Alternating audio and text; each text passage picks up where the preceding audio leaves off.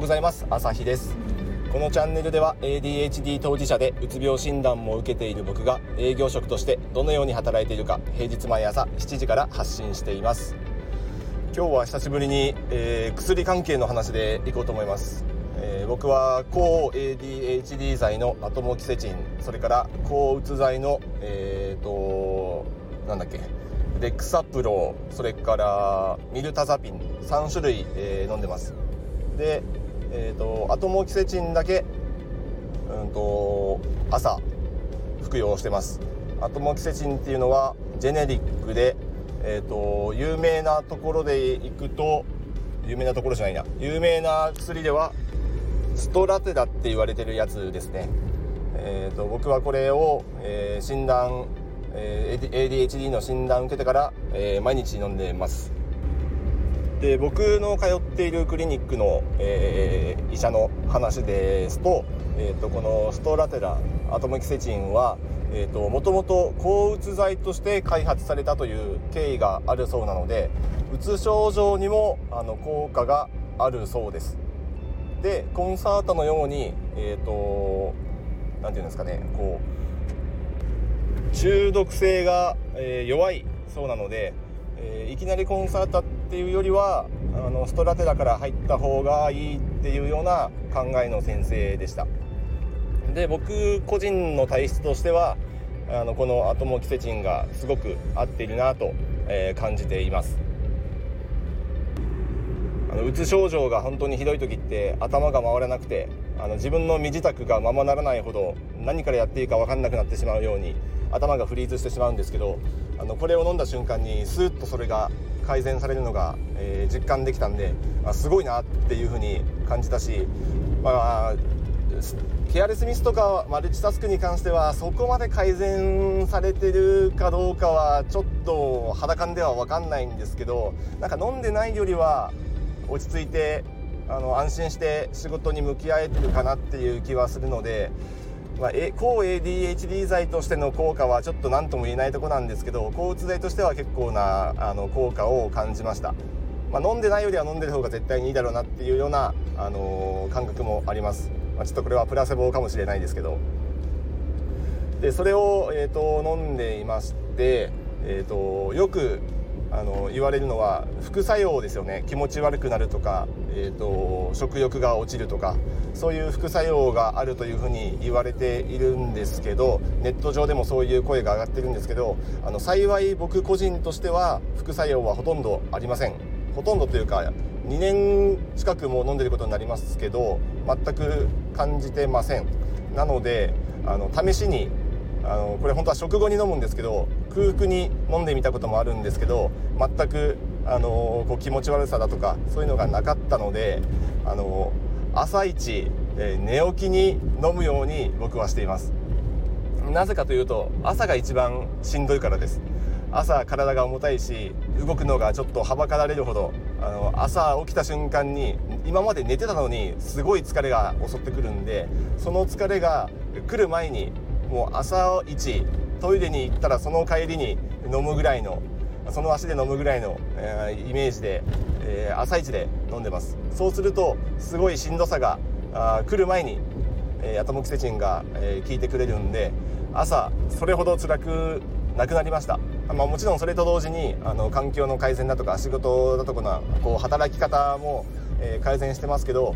えーと、それと一緒にこう薬の服用も自分なりにちょっと改善することによってあのだんだん馴染んでくるようにより、えー、効果的にあの飲めるようになってきたかなというような印象はあります。ああと副作用緩和のために胃腸薬をあの処方されると思うんですけどこれも今飲んでません。最初は飲んでたんですけどなくても気持ち悪くならないんじゃないかなと思って試しにやめたら全然、えー、必要ありませんでしたしえ実際に今空腹で、えアトモキセチンを飲んでも全く僕の場合はあの副作用がないので、まあ、それは本当にありがたいなとラッキーだなっていうところですけどね。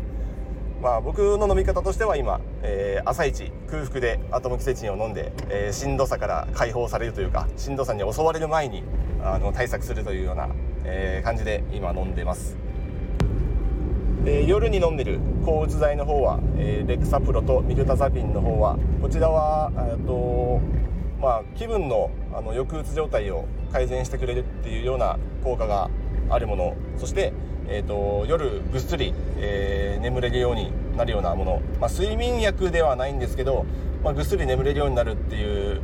結構眠気が強くなるような作用もあるので、まあ、これで熟睡できるとあの疲れも取れやすくなるかなっていうようなところですね狙いとしては。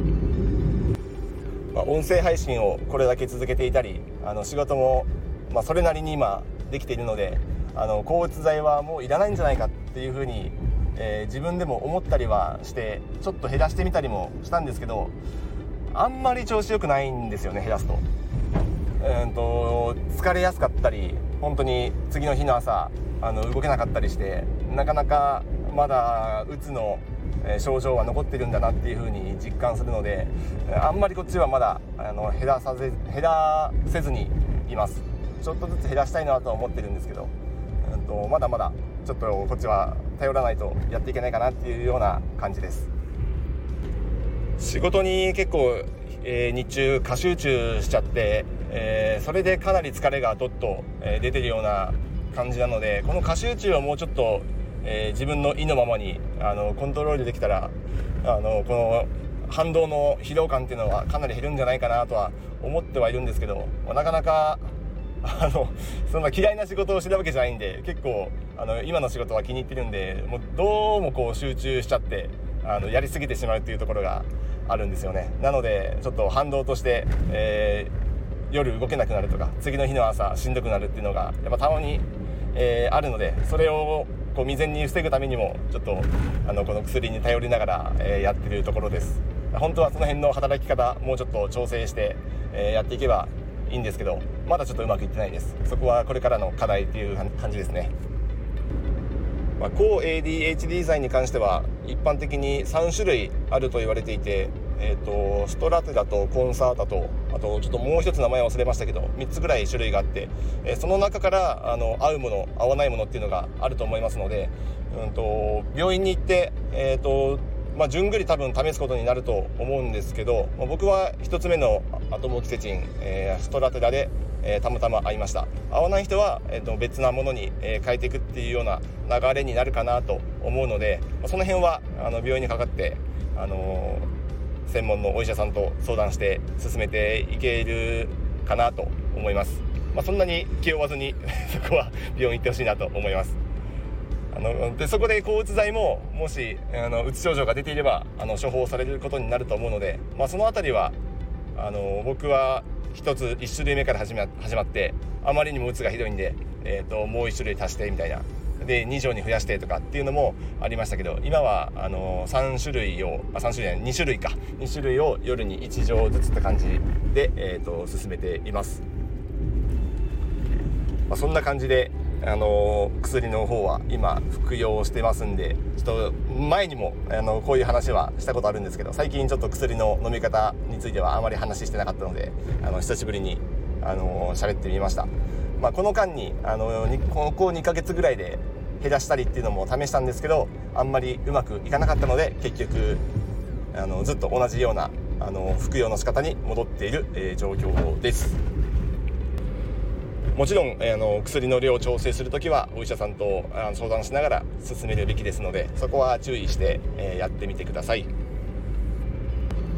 調整した時はあの手帳とか日記とかまあ何でもいいんですけどレコーディングしてった方がいいですねえっ、ー、と何錠をいつ飲んだ、えー、その後の体調はどうなのかまあ言葉で書いてもいいしなんか5段階評価とかで書いてもいいしあの僕は毎朝手帳にその日の体調を書いてるんでそれで薬とのあのこう、えー、調整した結果どうなってるのかっていうのをちょっとレビューできるように、えー、してます。まあ、この薬の量とか飲むタイミングとかも結局は何がベストかっていうのはやってみないと分かんないんでいろいろ試して、あのー、どうだったかをチェックしてでまた改善していくっていう、まあ、ビジネス的に言えばこれも PDCA を回すしかないのかなと思うので、まあ、そんな感じで、え日々試行錯誤をしていて今あの現状一番いいかなっていうところで落ち着いてますんでまあなんか皆さんの参考になればありがたいですけど、まあ、ここはかなり個人差あると思うんで実際試してみるしかないと思います。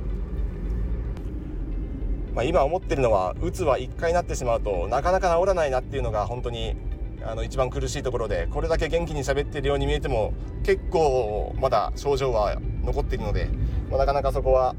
一筋縄にはいかないなと思いますんでちょっと長期戦だと思って、まあ、3年5年単位で、あのー、考えて直していけたらなっていうふうに思います、まあ、5年後に治っていればもう最高ですよね。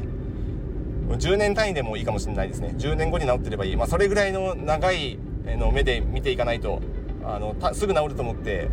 あの考えて治んなかったらそれこそ結構しんどいと思うんで長い目でちょっとずつあの直していくっていうようなイメージの方がいいかなと思いますんでちょっとそういうあの長期の視点で捉えて、あの直してい、えー、く方がいいかなと思います。